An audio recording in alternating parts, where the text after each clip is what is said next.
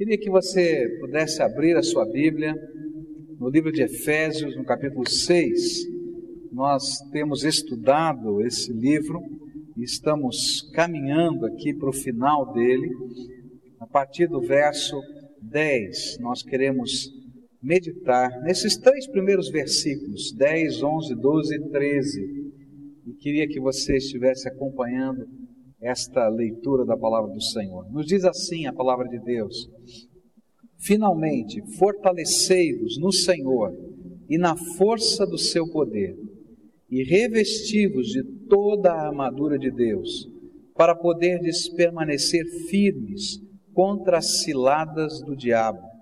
Pois não é contra a carne e sangue que temos que lutar, mas sim contra os principados contra as potestades, contra os príncipes do mundo destas trevas, contra as hostes espirituais da iniquidade nas regiões celestes. Portanto, tomai toda a armadura de Deus, para que possais resistir no dia mau e, havendo feito tudo, permanecer firmes. Essa é a última parte da carta aos Efésios. E Paulo agora vai alertar a toda a igreja para a grande batalha em que eles estão envolvidos. E ele começa então a introduzir aquilo que nós chamamos de batalha espiritual. Ele começa a apresentar alguns alertas, apresentar alguns recursos para que nós possamos entender o que é a batalha e possamos enfrentar esta batalha. E o nosso propósito nesta mensagem e nas próximas que se seguirão é trazer para você essa visão, apresentar primeiro uma caracterização de quem ou de contra quem estamos lutando, porque é isso que Paulo faz. E depois, quais são os recursos que Deus nos deu para enfrentar essa batalha. A primeira coisa que eu queria olhar com os irmãos, olhando para esse texto, Paulo vai nos ensinar quem é o nosso verdadeiro inimigo.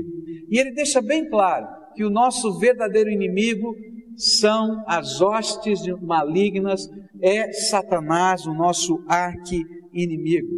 Conhecer o nosso verdadeiro inimigo se torna um recurso de Deus para nós. Isso é uma realidade. Nós precisamos entender isso, que Deus usou, ungiu com o seu espírito o seu apóstolo, o apóstolo Paulo, para que nós pudéssemos entender que tipo de batalha é essa, contra o que e quem nós estamos lutando. Isso fica muito claro quando a gente entra numa guerra no contexto humano. Uma das grandes armas, um dos grandes recursos de qualquer exército, de qualquer é, povo que está num contexto de guerra é aquilo que eles chamam de serviço de inteligência. O que é o serviço de inteligência? Ele vai e prospecta o campo de batalha.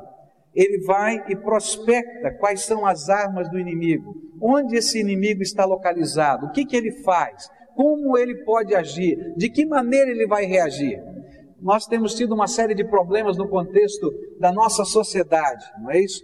E temos tido grandes problemas com relação ao crime organizado. E o que a gente escuta na televisão e no jornal é que o nosso serviço de inteligência da polícia precisa ser melhor aparelhado, melhor constituído. Por quê? Porque assim nós podemos entender contra quem estamos lutando e como devemos lutar.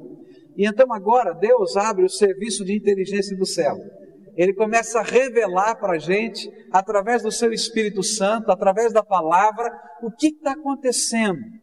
E muitas vezes, quando nós começamos a estudar esse texto e começamos a perceber o que vai acontecendo na nossa vida, dizendo: puxa vida, eu não sabia que isso que eu estou vivendo agora era uma batalha espiritual.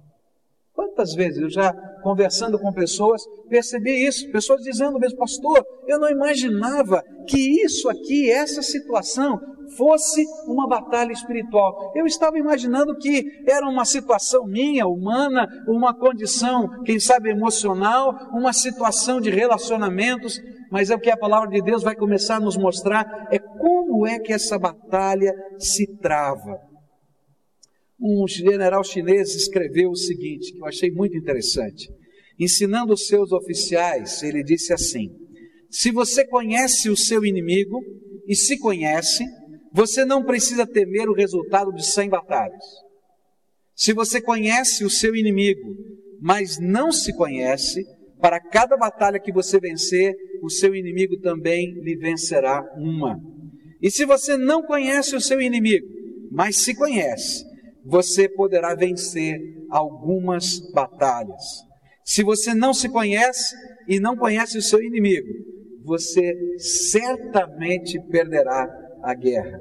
Então eu queria convidar você hoje a ouvir o relatório do Serviço de Inteligência do Céu.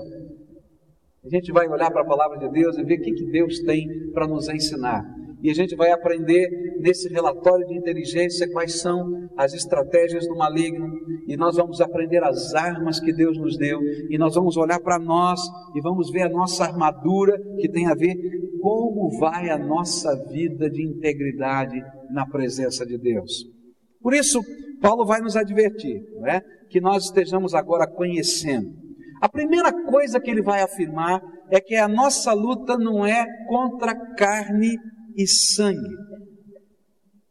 A batalha espiritual não está acontecendo em termos humanos. A nossa batalha ela acontece contra forças que são sobre-humanas. Nós não estamos lutando contra pessoas, nós não estamos lutando contra organizações, nós não estamos lutando contra um estratagema político, nós estamos numa batalha que tem um contexto espiritual, que está sendo arquitetada numa região fora do contexto dos nossos olhos, mas que se materializa, que toma forma através de pessoas, de circunstâncias, de instituições e que demandam coisas concretas e reais no contexto da nossa vida. Ainda que a nossa batalha ela esteja além da humanidade, além da psicologia, além da medicina, além das relações interpessoais, ela, porque está sendo estrategicamente planejada pelo nosso inimigo, que é Satanás, ela toma forma de todas estas coisas e ela acontece no contexto da nossa vida. Paulo vai dizer claramente: a nossa batalha é espiritual. E um dos grandes problemas que a gente pode identificar na vida minha e sua, de qualquer cristão, é não identificarmos contra quem nós estamos lutando. E eu vou dizer mais: alguns de nós temos perdido muitas batalhas seja no contexto da família, seja no contexto do trabalho, seja no contexto de saúde, seja no contexto das relações pessoais, porque nós não somos capazes de identificar que estamos lutando contra Satanás. Eu não tenho dúvida que algumas situações que têm acontecido dentro das nossas casas são batalhas espirituais. Tem coisas que acontecem que a gente não consegue compreender, né? Mas já aconteceu muitas vezes comigo, já aconteceu com o Marcílio, ele já comentou comigo, já aconteceu com outros servos de Deus. Às vezes a gente está trabalhando, preparando uma mensagem, ou preparando um material né, é, para trazer aqui no culto, e, e de repente o computador quebra. O computador quebra em qualquer casa, não é verdade? Trava aquela maquininha ali, a gente fica meio maluco, né? Agora, você já viu o computador ser consertado no poder da oração, expulsando demônio? Eu já vi. Eu já vi. Chegar às vezes ali no meio da madrugada, o sermão prontinho, perdi tudo. Então, o Senhor, tem misericórdia, né? E a gente diz, Senhor, como é que vai? E mexe, mexe. E às vezes a gente não discerne, fica lá uma hora tentando consertar o computador e de repente o Espírito Santo diz assim: Você não entendeu o que está acontecendo ainda não? Não percebeu o que está acontecendo? Oh, Senhor, obrigado. Ele fala assim: Ó Senhor, em nome de Jesus, repreende aqui o maligno. E de repente funciona. Assim, automático. Você pode achar coincidência, mas a gente sabe que está enfrentando uma batalha espiritual. Eu me lembro de uma vez que estava dirigindo um carro para fazer a visita a uma senhora que estava no hospital, uma senhora que estava enferma, até apresentou um problema sério de coração, e era uma recém-convertida, alguém que estava começando a andar no Evangelho, e ela tinha uma história muito complicada de vida religiosa, com algumas seitas que adoravam demônios. E eu estava indo lá para o hospital para visitá-la. Coitada dessa irmã, agora começando na jornada cristã e tão doente, internada no hospital. E quando estava dirigindo o carro, o Espírito Santo tocou bem forte no meu coração e disse assim: Você não entendeu o que está acontecendo? Isso aqui não é enfermidade, isso aqui é uma batalha espiritual. Eu me lembro que eu cheguei no hospital e disse: Senhor, e agora? O que, que eu faço? Né? Eu oro, e se for uma possessão demoníaca? Essa pessoa aqui começou a rolar no hospital. Como é que eu vou explicar para os enfermeiros e para os médicos o que está acontecendo? Não parou para pensar nisso? E aí o Espírito Santo falou para mim: não, ela vai sair do hospital. Você espera ela chegar em casa, leva os líderes da igreja, os diáconos da igreja, repreende Satanás que ela vai ser liberta. E aí no dia, ela ficou cerca de cinco dias no hospital. Um vizinho dela era um diácono da nossa igreja e eu pedi para aquele diácono assim que ela sair você me liga, porque eu sei que esse negócio aí é ataque satânico. E aí então fomos à casa daquela senhora no dia que ela saiu do hospital. Conversei com ela, abri a palavra, mostrei o que a palavra ensina a respeito dessas coisas e disse para ela: Nós vamos repreender essa força maligna que está tocando na sua vida. Ela disse: Tá bom, pastor. E aí começamos a orar e começamos a repreender. E os demônios que a possuíram durante toda a sua vida, no culto que ela prestava, esses demônios se manifestaram e naquela hora eles foram expulsos, aquela mulher foi liberta e aquela enfermidade do coração nunca mais apareceu, porque aquilo era batalha espiritual. Quantas são as circunstâncias que estão acontecendo na nossa vida e que a gente não consegue discernir como estratagemas e ataques satânicos? Alguns são tremendamente declarados a ponto de demônios se manifestarem, Outros são tremendamente sutis, mas a Bíblia está dizendo: a nossa luta não é contra carne e sangue. A nossa luta não é contra coisas que estão sendo arquitetadas apenas pelo homem, mas nós estamos no contexto de uma batalha espiritual. Há um escritor inglês já falecido, um pregador do evangelho, chamado Lloyd Jones, que escreveu o seguinte: achei tremendo o que ele escreveu. Eu estou certo de que uma das principais causas das más condições da igreja de hoje é o fato de que o diabo está sendo esquecido. Tudo é atribuído a nós mesmos. Todos nós temos chegado a ser por demais psicológicos em nossas atitudes e em nossos pensamentos e ignoramos este grande fato objetivo, a existência do diabo, o adversário, o acusador e os seus dardos inflamados. E muitos de nós estamos a pensar que os problemas, as situações, os confrontos da nossa vida são por demais humanos, mas eu quero dizer para você que você está no meio de uma batalha espiritual. Você está no meio desse contexto. E quero dizer para você que ao invés de lutar contra pessoas ou circunstâncias, você precisa das armas de Deus e precisa reconhecer as estratégias do inimigo que estão acontecendo na sua vida. É interessante que Paulo estava escrevendo para uma igreja que podia entender alguma coisa desse contexto de batalha. Quando a gente lê o livro de Atos dos Apóstolos, capítulo 19, a gente vai encontrar o contexto de como a igreja na, na cidade de Éfeso foi fundada e como aconteceram situações estranhas no contexto daquela cidade.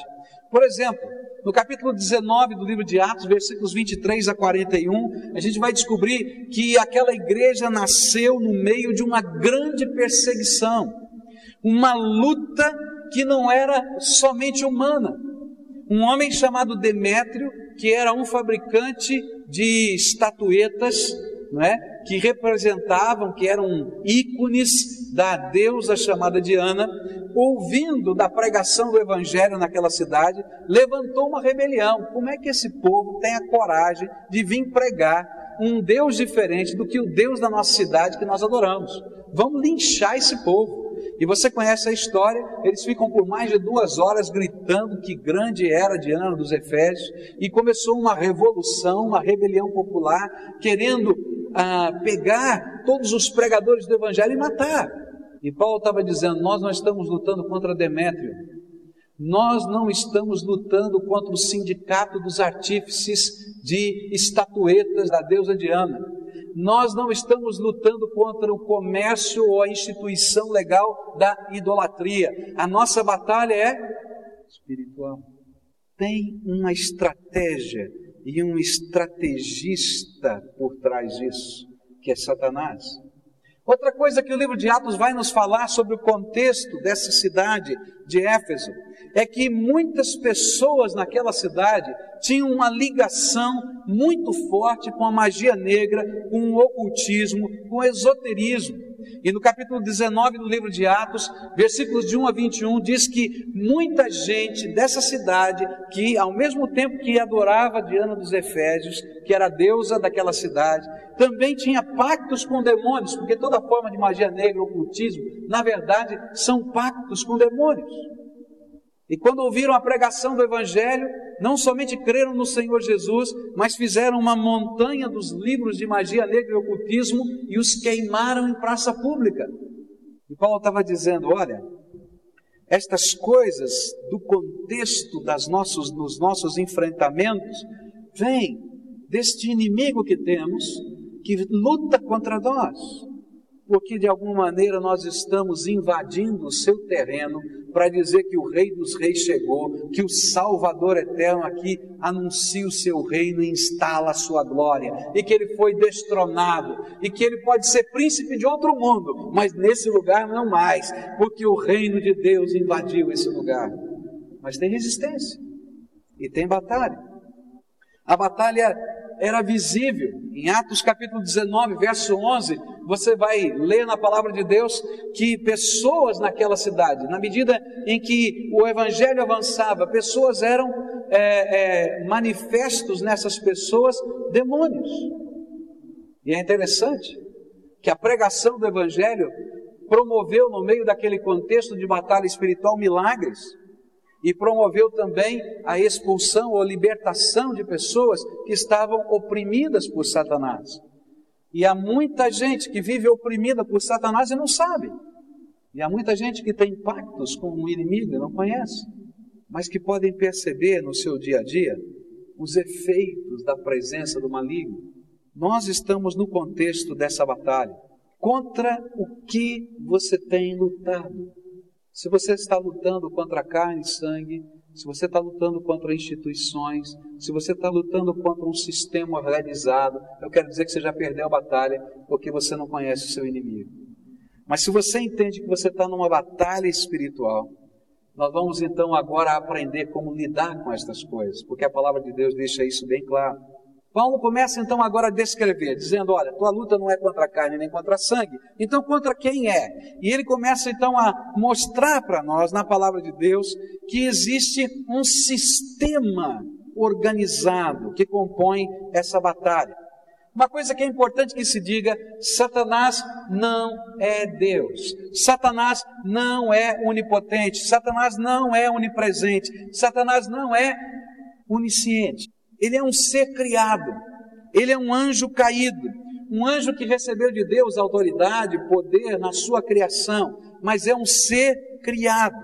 E a grande pergunta que surge é: então, como é que ele pode agir ao mesmo tempo em toda a terra?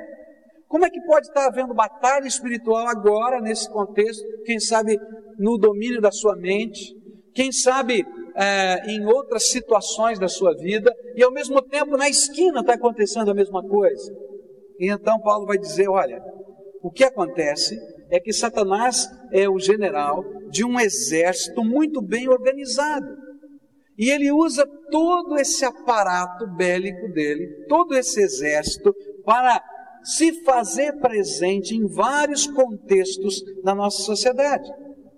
A Bíblia vai nos dizer em Apocalipse capítulo 12, versículos 3 e 4, que Satanás, quando foi expulso do céu, ele levou cerca de um terço dos anjos do céu que se rebelaram contra Deus e contra a sua autoridade. E são estes anjos que caíram com ele, que lá no livro de Judas diz que já está preparado para eles o inferno, não é? porque eles já foram julgados por Deus. Deus tem na sua misericórdia um tempo. Essa é uma outra pergunta que muita gente diz assim: por que, que Deus não acabou logo com Satanás de uma vez, já resolveu de uma vez, não tinha batalha, não tinha mais nada, não é? E você já não pensou nisso? Eu vou dizer para você por quê? Porque Deus te ama. Sabe por quê? Porque no dia em que Deus tiver que fazer toda a justiça dele cair sobre o universo, ele não pode deixar de fazer cair a justiça dele sobre você e sobre os seus filhos perdidos e desgarrados dessa terra. E Deus, no seu grande amor por mim e por você, aguenta Satanás para que você possa ser salvo. Para que o sangue de Jesus, o Filho dele, possa te lavar de todo o pecado. E que o dia do juízo venha, vai vir, que é promessa de Deus, mas que ele possa ter resgatado aqueles que creem no nome do Senhor Jesus. É por isso. Mas a palavra de Deus vai dizer que esse inimigo está muito bem organizado. Ele está lá trabalhando nessa terra, com esse exército de cerca de um terço dos anjos, que tem patentes diferentes. E essas patentes representam níveis de poder e de autoridade diferentes, conforme aquilo que Deus havia lhes delegado na sua criação. A Bíblia não é muito clara em explicar quais são todos os graus desta hierarquia ela não explica exatamente o que elas significam, mas ela, ela nos permite entender que elas existem e que representam níveis de poderes constituídos e que algumas delas a Bíblia dá uma nuance dizendo mais ou menos como funciona, ainda que não haja uma explicação detalhada na palavra de Deus. Por exemplo, Paulo vai dizer principados e potestades, não é isso? Os principados são identificados lá em Daniel como príncipes espirituais de uma determinada região, tá? Então, no contexto de um exército, você pode imaginar o comandante da quinta região militar. Então, ele comanda toda essa área, tem uma área determinada que tem o comando. Nesse contexto, é aquilo que Daniel vai dizer que eram os príncipes ou os principados determinados demônios que tinham autoridade e poder para comandar uma determinada área regional. Depois nós temos potestades. A palavra potestade significa simplesmente autoridade ou poderes. Não tem muita clareza. Alguns identificam com determinados é, espíritos que se manifestam claramente no domínio político, porque é a mesma palavra que é usada para as autoridades constituídas, mas não é claro, são opiniões diferentes, não poderia dizer que é ou não é, simplesmente são poderes constituídos do mal, príncipes deste mundo, destas trevas.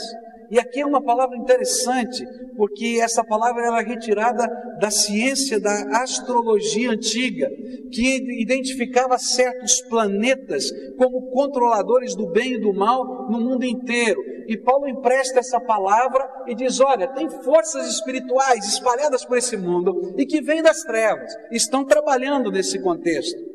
Depois ele usa a expressão hostes espirituais da maldade nas regiões celestes o que ele está dizendo é que existe um exército do mal, identificado com certas forças espirituais, especialistas em determinadas iniquidades. Assim como no exército você tem um especialista em demolição, não é? Você tem um especialista em artilharia, né? Você tem um especialista em uma determinada função. A ideia que a Bíblia nos dá é que existem determinados demônios especialistas em determinados pecados e que trabalham induzindo a sociedade e as pessoas a viverem e praticarem determinados pecados. Cada uma dessas forças organizadas e distribuídas conforme as suas especialidades tem poder e autoridade vinda de Satanás e são verdadeiras forças invisíveis que estão lutando contra nós. Esse é o contexto da nossa batalha. Nossa batalha não é contra a carne e contra o sangue. Nosso inimigo é inteligente e sagaz. Ele é tremendamente disciplinado e organizado. Ele monta o plano estratégico para produzir alguns efeitos. A terceira descrição da maneira como Satanás luta contra nós vai aparecer no verso 11. Diz assim: Revestivos de toda a armadura de Deus para poderes permanecer firmes contra as ciladas do diabo. esses estratagemas, esses planos que com astúcia são especialmente montados para produzir efeitos predeterminados que ele estava prevendo. A luta não é ocasional.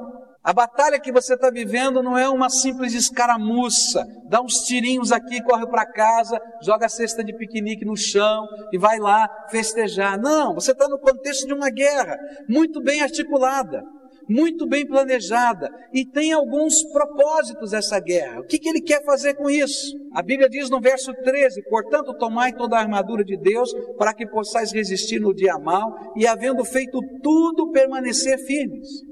O grande objetivo do maligno é produzir o dia mal.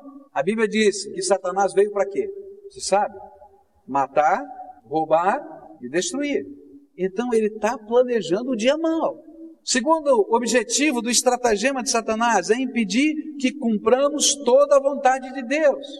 Por isso eu preciso da armadura de Deus para permanecer firme e fazer tudo que Deus tem para a minha vida. E o que ele quer é ir tirando. Se ele não consegue tirar tudo, ele vai tirar alguma coisa. Ele vai tentar saquear alguma coisa, para que você não possa cumprir o objetivo que Deus tem para a tua vida. Não é assim numa guerra?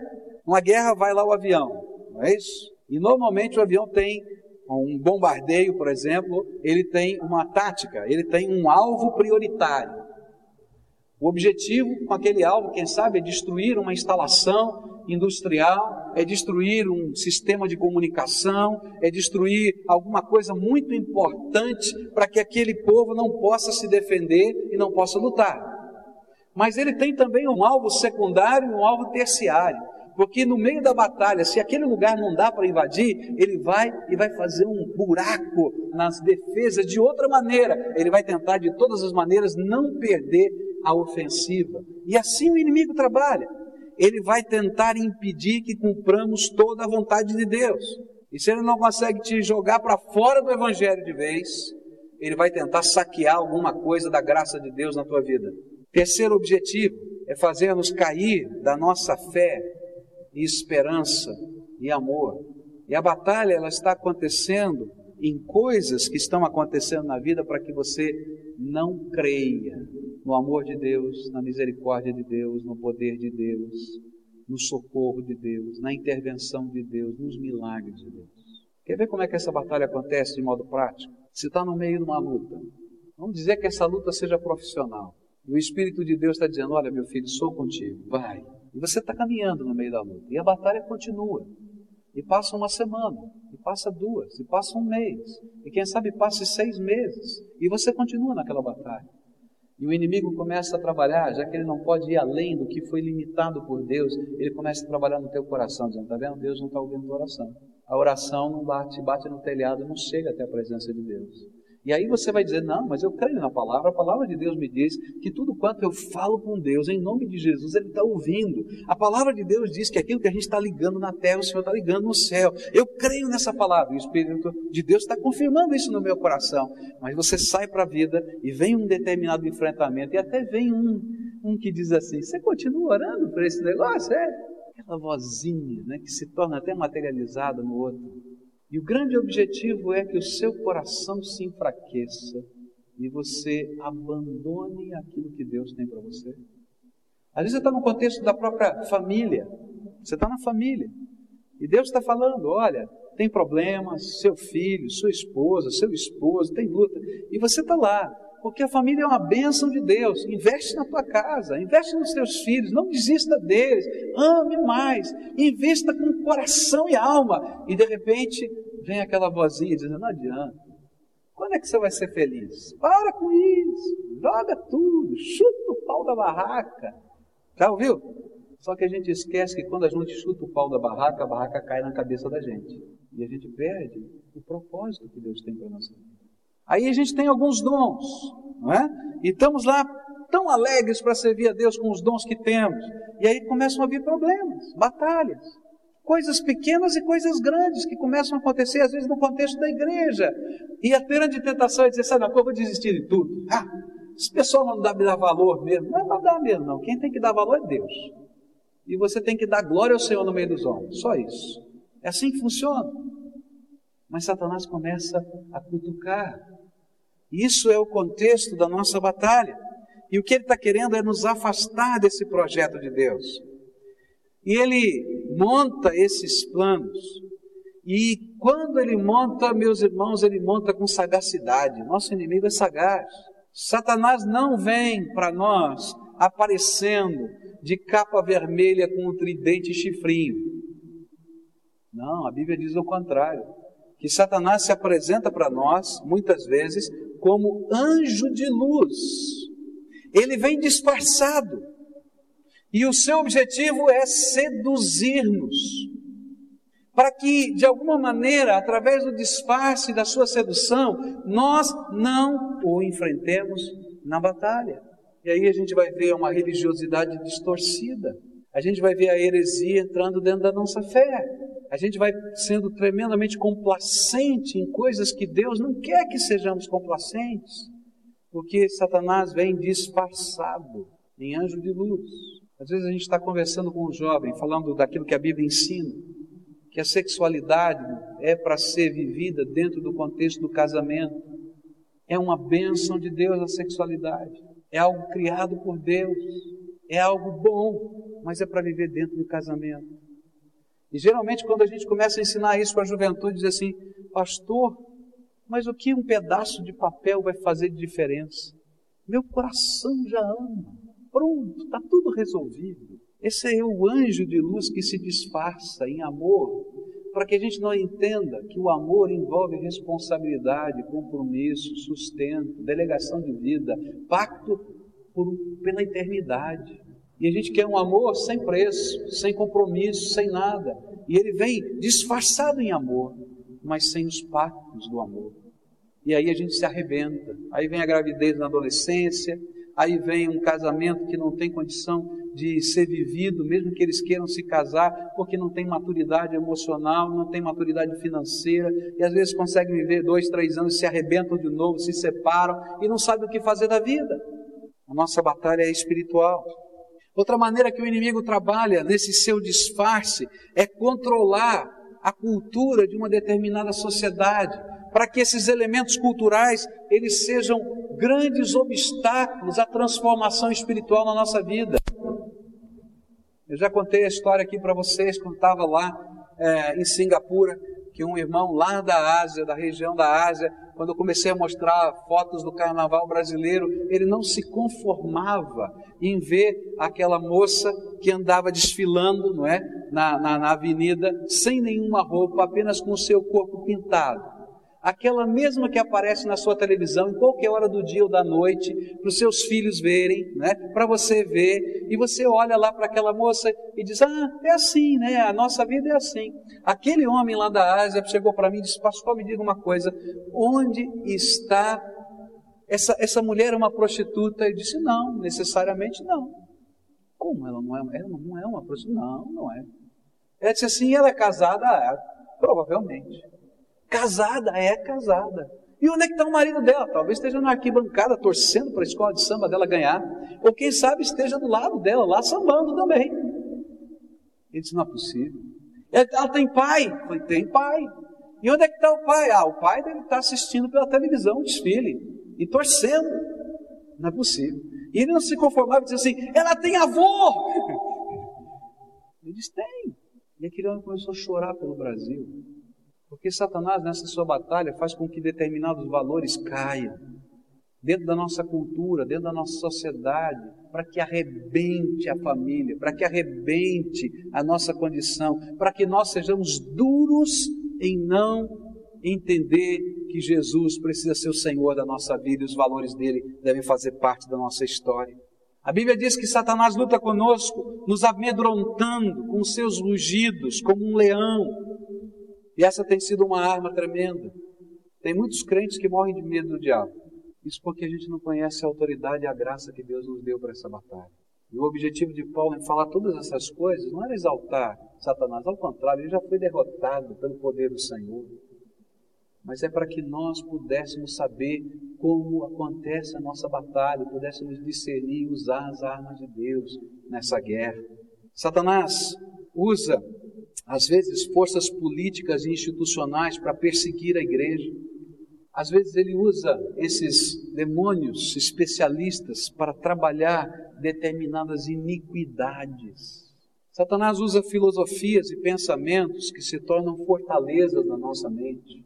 Ele nos faz acreditar em mentiras. E a gente olha e acha que é verdade. Ele lança tentações, ele lança às vezes enfermidades. A Bíblia fala sobre isso em Lucas 13, 11, onde diz que uma mulher estava atormentada por um espírito de enfermidade. E Jesus, naquele contexto, não fez uma cura, mas expulsou o espírito de enfermidade. Ele possui pessoas, e normalmente as pessoas que são possuídas por Satanás são pessoas que invocaram demônios sobre a sua vida. Há uma série de cultos e de práticas religiosas que nada mais são do que invocação de demônios. Você pode usar o nome que for, mas na verdade você vai incorporar um espírito. Oh, meu filho vai incorporar Satanás, que não tem outro espírito que venha, não. E aí essas pessoas ficam à mercê do controle, do domínio, por permissão que deram. E muitos têm sofrido derrotas pessoais, familiares, físicas, emocionais, que vão além da sua capacidade de enfrentá-las. Vão mesmo além. E vou dizer mais: se você tentar enfrentar Satanás só na força do teu pensamento, da tua capacidade, da sua determinação, vai levar um tombo, vai cair. Porque essa batalha espiritual você não está preparado para ela sozinho, não. A Bíblia conta a história, lá em Atos 19, que nessa mesma cidade de Éfeso houve um grupo que começou a ver que Paulo expulsava demônios e que pessoas ficavam livres e que ele o fazia em nome de Jesus. E ele então, junto com seus irmãos, começaram a tentar expulsar demônios. Chegaram para a pessoa endemoniada e disseram assim: Você vai embora no nome de Jesus que Paulo prega. Está lá na Bíblia. E os demônios disseram para ele: Olha, Jesus eu conheço, Paulo também, você não. Deram-lhe uma sova que o homem saiu para sair com vida, saiu sem roupa no meio da rua. Está na Bíblia, pode ler lá em Atos 19. E vou dizer a mesma coisa: tem muita gente levando essa sova, porque não entendeu como é que funciona a batalha, quais são as nossas armas, como é que está acontecendo isso. Por isso, Paulo vai começar agora a nos desafiar a entender a nossa possibilidade de vitória. De onde vem essa possibilidade? E o verso 10 é esse convite: finalmente, fortalecei-vos no Senhor e na força do seu poder.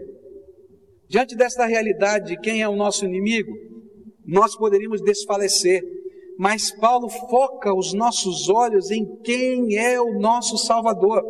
A nossa única esperança diante dessa batalha é sermos fortalecidos pelo Senhor, é na atuação da Sua força e poder, do poder de Deus na nossa vida, do poder do sangue de Jesus sobre nós, é que nós encontramos os meios pelos quais podemos ser mais do que vencedores.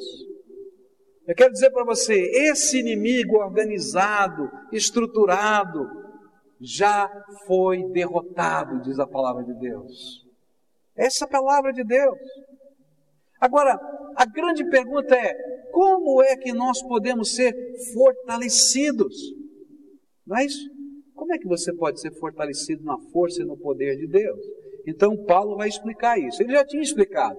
Está em capítulo 3 de Efésios, versículos 14, 15, 16, 17, 18, 19. Vire aí as páginas da sua Bíblia. Diz assim a palavra do Senhor: Por esta razão, dobro os meus joelhos perante o Pai do qual toda a família nos céus e na terra toma o nome, para que, segundo as riquezas da sua glória, vos conceda que sejais robustecidos com poder pelo seu espírito no homem interior que Cristo habite pela fé nos vossos corações, a fim de que, estando arraigados e fundados em amor, possais compreender com todos os santos qual seja a largura e o comprimento, e a altura e a profundidade, e conhecer o amor de Cristo, que excede todo entendimento, para que sejais cheios até a inteira plenitude de Deus. Como é que nós somos fortalecidos no Senhor? Primeira resposta Guarda isso no teu coração. Nós só podemos ser fortalecidos no Senhor se Cristo habitar o nosso coração pela fé. Não tem outro jeito. A Bíblia diz claramente: Ele é o libertador, Ele é o único que pode nos salvar. Jesus explicou essa história, contando uma história, uma parábola. Ele disse que havia uma casa que estava sendo dominada por uma pessoa que era tremendamente é, má e valente. e toda a casa estava debaixo da tirania desta pessoa. Mas Jesus, contando essa história, disse que chegou alguém que era mais poderoso e mais valente do que aquele que tiranizava a casa. Entrou dentro daquela casa, manietou, amarrou aquele inimigo, aquele tirano, e libertou aquela casa. Eu quero dizer para você que quando nós recebemos Jesus como Senhor e Salvador da nossa vida, é isso que acontece. Quando pela fé você olha para Jesus e entende que você está vivendo uma grande batalha, quando você olha para Jesus e entende que você tem sido alvo de estratagemas que você não compreende, que a sua vida está sendo circundada, enredada por forças que se materializam, tomam forma em circunstâncias, mas que vão além da tua capacidade de compreender. E você olha para Jesus e diz: Jesus, tem misericórdia de mim. Jesus seja o meu salvador pessoal e pela fé você o recebe como Senhor da tua vida. Ele entra dentro do teu coração e vai amarrando todos os estratagemas de Satanás na tua vida e vai botando para fora tudo isso, para que Ele, Senhor, seja da sua casa, do seu lar, dos seus pensamentos, das suas atitudes, porque Ele é o único que pode libertar as nossas vidas. Não tem outro jeito. Só Jesus. Agora presta atenção. Eu não estou falando de religiosidade. Eu não estou falando de você ser membro de uma igreja A, B, C ou D. Eu não estou falando de você ter uma tradição religiosa. Eu estou falando de Jesus habitar, pela fé que você tem nele, no seu coração, como Senhor e Salvador da sua vida. Quando você reconhece teu, a tua condição de desgraça. Tem gente que não gosta dessa palavra, mas essa é a verdade. Sem Jesus nós estamos em desgraça. Agora, com Jesus, a graça do céu entra na nossa vida. Somos fortalecidos quando Jesus vem habitar pela fé o nosso coração. Mas não para aí. A Bíblia vai dizer aqui nesse texto de Efésios 3 que uma das coisas tremendas é que o Espírito de Deus vem habitar o nosso coração. E esse é o outro aspecto de como nós crescemos na força e no poder de Deus. Você precisa de algo tremendo. A Bíblia diz como é que isso acontece em Efésios, capítulo 1, a partir do verso 12. Ele começa a explicar isso.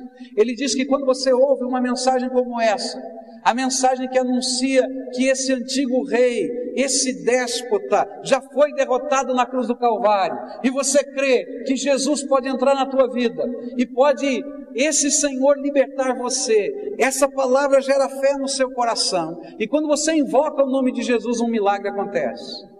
E aí começa parte do nosso fortalecimento. Deus ouve essa oração, sabe o que ele faz? Ele derrama do Espírito Santo dele sobre a tua vida. E sabe o que faz o Espírito Santo? O Espírito Santo nos é dado, diz a palavra de Deus, como um selo. O selo, ele tinha duas características naquele tempo. É diferente do nosso selo hoje. Hoje o selo representa que eu paguei o correio. Não é isso? E aí a carta vai chegar em algum lugar. Mas naquele tempo não era assim, não. O selo era normalmente feito de cera, tá? Você derrete a cera, colocava aquela cera derretida sobre a, o rolo, tá? Que era o papel daquele tempo. Aquela cera derretida recebia um carimbo com a marca de quem havia enviado aquele material. E dizia: esse rolo é legítimo, ele tem a marca de propriedade daquele que selou. E aquele selo se transformava não somente a marca de propriedade, mas também o lacre. Está lacrado. E é isso que acontece conosco. Quando você invoca o nome do Senhor, esse Senhor Jesus, com o seu sangue, faz uma limpeza na tua vida. E Deus abre as janelas do céu e derrama do seu espírito. E esse espírito se torna uma marca de propriedade por toda a eternidade. Você é o filho resgatado do Deus vivo. Está aqui. E mais, se torna um lacre um lacre de Deus. Tanto é assim que 1 João 5,18 vai dizer o seguinte: Sabemos que todo aquele que é nascido de Deus não vive pecando, antes o guarda aquele que nasceu de Deus, e o maligno não lhe toca. Teu coração tem um lacre. O Espírito Santo de Deus está lá. E a nossa força espiritual não vem da gente, vem daquilo que Deus está fazendo em nós. A palavra de Deus vai continuar nos dizendo que para podermos enfrentar essa batalha, eu preciso que Jesus habite pela fé o meu coração, que eu tenha esse lacre de Deus. Mas o lacre só é pouco, gente. Porque Deus tem muito mais para a minha vida. E Efésios, a partir do verso 15, no verso 14 ele fala do lacre, no verso 15 ele começa a dizer, o apóstolo Paulo começa a dizer: Eu gostaria que esse povo pudesse entender o que Deus tem para fazer na vida deles. E ele começa a dizer do enchimento do Espírito. E a nossa vida precisa estar com o coração sendo transbordado do Espírito, porque se estivermos sendo transbordados da graça de Deus, da presença de Deus e do poder de Deus, nós não somente estaremos protegidos nessa batalha, mas seremos habilitados por Deus para lutar batalhas no nome do Senhor e vencê-las, no poder do Espírito Santo. Outra maneira como Deus nos faz crescer na força e no poder dele para esse enfrentamento. E esse texto vai nos dizer isso. É quando nós começamos a entender qual é a nossa posição em Cristo Jesus. Capítulo 3, verso 17 diz assim: Que Cristo habite pela fé em vossos corações, a fim de que, estando arraigados e fundados em amor, possais compreender com todos os santos, qual seja a largura, o comprimento, a altura e a profundidade, e conhecer o amor de Cristo que excede todo entendimento, para que sejais cheios até inteira a plenitude de Deus. A gente cresce na força e no poder de Deus quando a gente começa a entender o que Deus está fazendo na nossa vida e a gente começa a compreender a palavra de Deus. E essa palavra começa a mostrar as dimensões da grandeza de Deus. Eu era garoto, morria de medo do escuro morria de medo do escuro. Tinha um lugar na minha casa que eu detestava aí, que era o porão da minha casa. E aqueles porões antigos, sabe, que você tem que descer a escada toda e a luz só acende quando você chega lá embaixo. Você tem um botãozinho lá embaixo no porão, não tem lá na porta. E então, às vezes à noite, tinha que pegar uma ferramenta, pegar alguma coisa no porão, e meus pais diziam: vai lá buscar. E eu, eu tinha vergonha de dizer que eu tinha medo, né? Então eu fazia de conta, né, que eu era forte e sabia, não, eu vou lá buscar. Então, mas eu chegava, abria a porta do porão e eu já sabia de quantos degraus tinha, eu já conhecia bem direitinho a minha casa e eu fechava o olho, já estava escuro mesmo, eu fechava o olho e saía correndo, vum, pelaquela escada para chegar lá embaixo e acender a luz. Quando eu acendia, ah, que bom, luz, né? Pegava o que precisava, aí me preparava para outra corrida, desligava a luz e saía correndo de novo, para fechar a porta e dizer, não quero ir mais no porão. Eu tinha medo. Até que numa noite eu comecei a orar para Deus. Falei, Deus, eu não posso ficar com esse medo. Eu estou ficando grande, Deus. Que negócio é esse? Eu crescendo com medo do escuro. Né? E sabe o que, é que eu tinha medo? Eu tinha medo de demônios.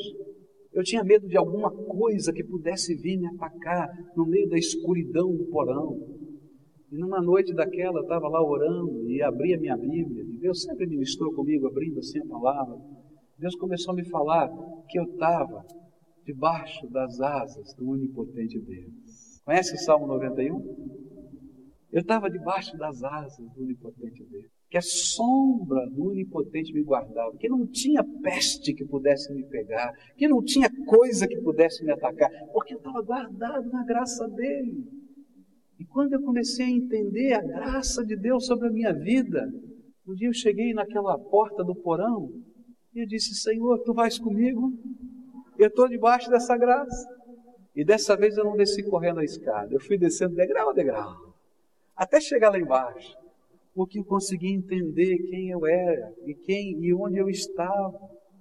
Meus irmãos, uma das grandes armas de Satanás nessa batalha espiritual é fazer do povo de Deus um povo ignorante na fé um povo ignorante na palavra, um povo que não lê a Bíblia, um povo que não estuda. E é por isso que tem um monte de heresia entrando por aí, porque a gente não gasta tempo para deixar a palavra de Deus ensinar a nossa posição em Cristo. A Bíblia vai dizer no mesmo livro de Efésios que você, pela graça de Deus, por causa daquilo que Jesus está fazendo na tua vida, você está sentado nos lugares celestiais em Cristo. A palavra de Deus vai dizer que Deus vai te dar não somente essas bênçãos que vêm do céu, mas Ele vai colocar um equipamento bélico. Como todo soldado tem um equipamento bélico, você tem o teu. E Jesus vai dizer: usa o teu equipamento, usa o escudo da fé, usa o capacete da salvação, usa. E a gente vai aprender como é que a gente usa. Mas primeiro, para poder usar esse equipamento, você tem que estar numa posição de filho resgatado sendo envolvido na graça, no poder e no sangue do Senhor Jesus que nos liberta de todo o mal e de todo o pecado. A palavra de Deus vai nos dizer que a gente precisa não somente conhecer a palavra, mas crescer no entendimento do amor de Deus e no vivenciar desse amor de Deus que se manifesta na direção de outros. Meus queridos, para vencer essa batalha, você precisa de Jesus. Você precisa ser cheio do Espírito. Você precisa do discernimento da palavra de Deus. E você precisa transbordar do amor de Deus na tua vida. É assim que a gente se fortalece. Agora, querido, isso é mais do que tradição. É mais do que conhecer um nome poderoso. Outro dia estava aqui na igreja, chegou um senhor com um pedacinho de jornal e ele viu lá oração poderosa no nome de Jesus. Estava publicado no jornal.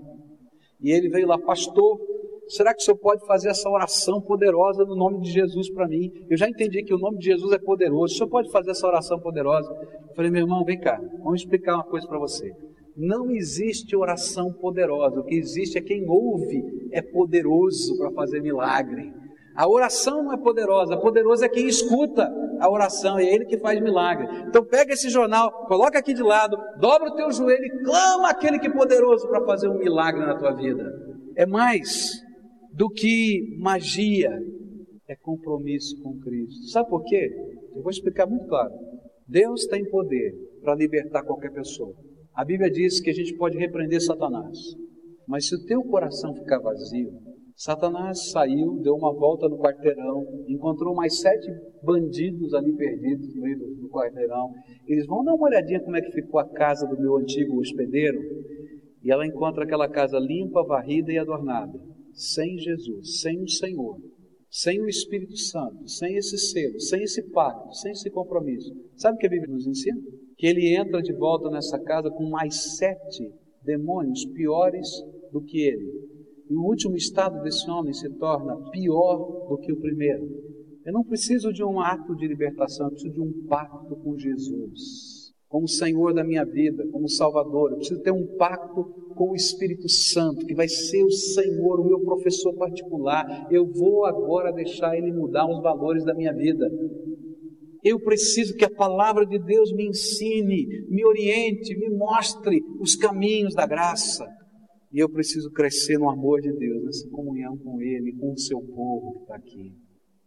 E aí, nós somos fortalecidos no poder de Jesus para essa batalha. Deus vai nos dar equipamentos, vai nos dar ferramentas, mas é assim que a vitória vem. Não tem vitória fora de Jesus. Eu queria orar com você hoje. Não é um passe evangélico hoje, não. Mas se você está no meio de uma batalha, espiritual e você é capaz de identificar essa batalha espiritual na tua vida. E quem sabe hoje, ouvindo essa mensagem, o Espírito Santo está abrindo os teus olhos para perceber que os enfrentamentos que você está vivendo são mais transcendentes do que a ciência, mais transcendentes do que a psicologia, mais transcendentes do que a política, mais transcendentes do que todas as coisas da humanidade, porque é uma batalha espiritual. E se o teu coração hoje está vazio, presta atenção nisso. Teu coração hoje está vazio. E quem sabe tem um tirano em volta de você, malignamente, oprimindo a tua vida. Você precisa clamar para Jesus entrar no teu coração. Você precisa clamar para Jesus ser o libertador da tua vida. Você precisa clamar para Jesus, não somente fazer uma limpeza, para você bagunçar tudo de novo. Porque se você deixar que Jesus limpe só, você vai cair outra vez na mesma sujeira e vai ficar pior ainda. Mas você tem que permitir, pedir que o Senhor Jesus te faça ser servo dele. E você vai assumir um pacto com Jesus. Jesus, eu serei teu. O Senhor manda na minha vida os teus projetos hão de ser os meus, eu deponho os meus aos teus pés. Você vai fazer um pacto com Jesus, vai permitir que o Espírito Santo te ensine, mas você vai fazer um pacto com a palavra. Senhor Jesus, eu não sei como é que eu vou ler, mas eu vou começar a ler a palavra de Deus. Eu vou fazer aqui um, um desafio para você. Você começa a ler o Novo Testamento, começa no Evangelho de Marcos, Pula para o livro de Atos dos Apóstolos. Por quê? Porque é a continuação dos evangelhos. Vai até o final do Novo Testamento. Se você estiver lendo três capítulos por dia, você lê a Bíblia inteira num ano. Se você é muito para você, três capítulos, lê um por dia. Mas você leva a sério, Senhor, agora é hora da minha aula particular, ministra na minha vida, eu vou ler a tua palavra. E aí você vai começar a conhecer a dimensão da grandeza de Deus, do poder e do amor dele. É um pacto com Jesus. E tem que ser um pacto com o povo de Deus, com a igreja do Senhor Jesus. Porque não existe cristianismo solitário. Nós somos incorporados à igreja. Quem vive esse pacto vive dentro do contexto da igreja, porque tem prazer de estar no lugar da adoração, tem prazer de colocar os seus dons a serviço de Deus. Você quer ser preparado para essa batalha? Então, firme pactos e compromissos com o Senhor da tua vida. Deixa o Senhor encher o teu coração com o Espírito Santo. E nessa noite eu queria orar por pessoas que estão ouvindo essa palavra, o Espírito Santo de Deus está tocando o coração, que reconhecem que estão no meio dessa batalha e que querem invocar para que Jesus seja Senhor da sua vida, querem depor todas as suas armas aos pés de Jesus, querem depor todas as coisas que lhe amarram aos pés de Jesus. E nessa hora, enquanto a gente estiver falando isso, vai vir pensamentos na sua cabeça que fazem parte dessa batalha. Ah, mas se você aceitar Jesus, você vai ter que largar isso, você vai ter que fazer aquilo. Eu, olha, quero dizer que muito disso é verdade, vai ter que largar mesmo, em nome de Jesus. Mas você não tem força para fazer sozinho. Primeiro Jesus vai entrar no teu coração e depois ele vai fazer a limpeza, vai jogar sujeirada toda fora. E a gente vai primeiro com o coração do jeito que está, porque o único que é capaz de fazer essa limpeza, essa transformação é Jesus.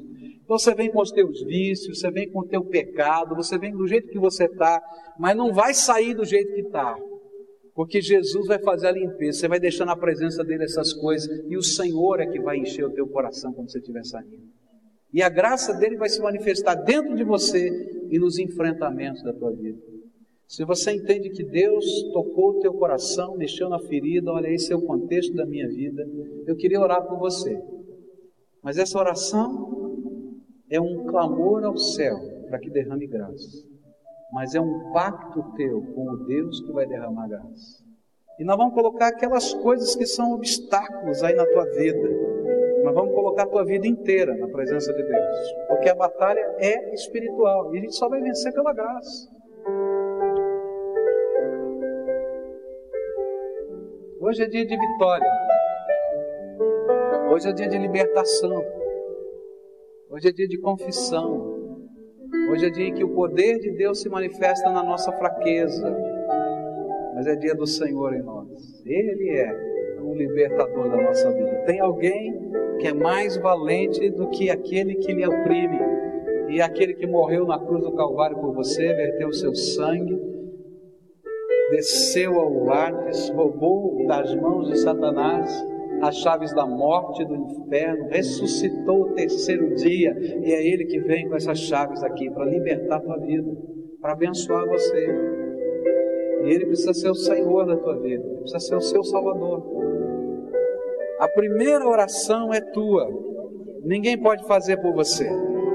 E nessa oração você vai invocar Jesus para entrar dentro da tua batalha, para entrar dentro do teu coração e você vai dizer com as tuas palavras, do teu jeito aí, com a tua cabeça, dizer, Jesus, eu preciso de um Salvador. Eu preciso de um libertador. E o único que pode entrar nessa batalha e me livrar e me salvar é o Senhor. Tenha misericórdia de mim. Eu sou um pecador, mas tenha misericórdia de mim e me socorre. Usa as tuas palavras e diz essas coisas ao Senhor. Senhor Jesus, tu és poderoso para libertar. Tu és poderoso para salvar. E nesta hora eu quero repreender todo o poder do maligno que tem oprimido essas vidas através dos vícios. E eu quero te pedir em nome de Jesus que haja libertação agora. E que a tua graça se manifeste. E que, Senhor, elas, essas pessoas sintam que o Senhor as tocou nesta hora Senhor Jesus, essas mãos levantadas estão dizendo que a batalha é tão grande no contexto da família. E eles não, Senhor, não têm conseguido, Senhor. Papai vai além da capacidade do entendimento. Mas eu quero te pedir agora, Senhor Jesus, invade essa casa no poder do teu nome. Destrona, Senhor, as, os estratagemas de Satanás nessas vidas. E que venha do Senhor libertação, Pai E que, Senhor, a paz do Senhor, que excede todo entendimento, possa guardar a mente e o coração desses teus filhos, mas que ela possa se expandir para o contexto da família, Senhor. Escuta, Deus, e abençoa, em nome de Jesus. Senhor Jesus, tem batalha aqui no sustento dessas famílias. Eu quero te pedir em nome de Jesus, põe a tua mão de poder agora. Tu és o nosso sustentador.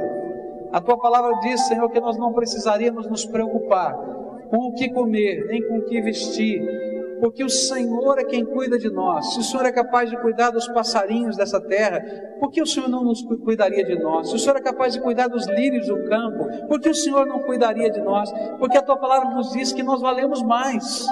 E eu quero te pedir, em nome de Jesus, põe a tua mão de bênção. E se existe, Senhor, ataques de Satanás, se existem bloqueios do maligno, que eles sejam arrebentados no poder do nome de Jesus agora, e que haja bênção do Senhor, e que haja bênção do Senhor.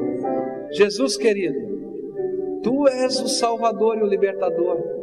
E nesta hora, Senhor, que toda hoste maligna de opressão, que todo espírito de dominação, que todo espírito de iniquidade que paira sobre esse ambiente e sobre essas vidas que estão levantando a sua mão, sejam repreendidos agora em nome de Jesus.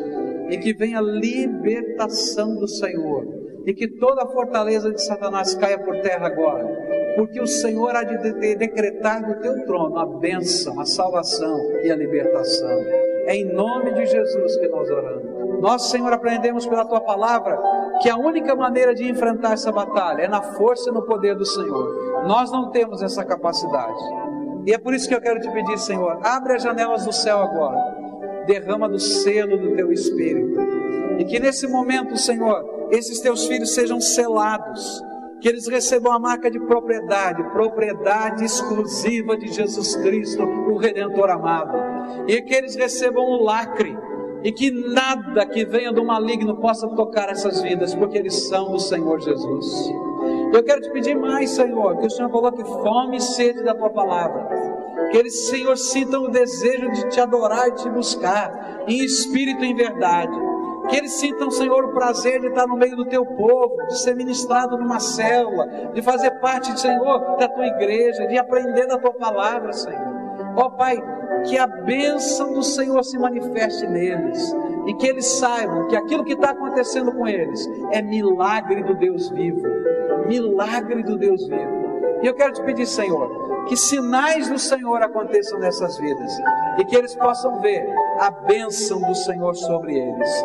É aquilo que oramos e clamamos no nome de Jesus. Amém e amém.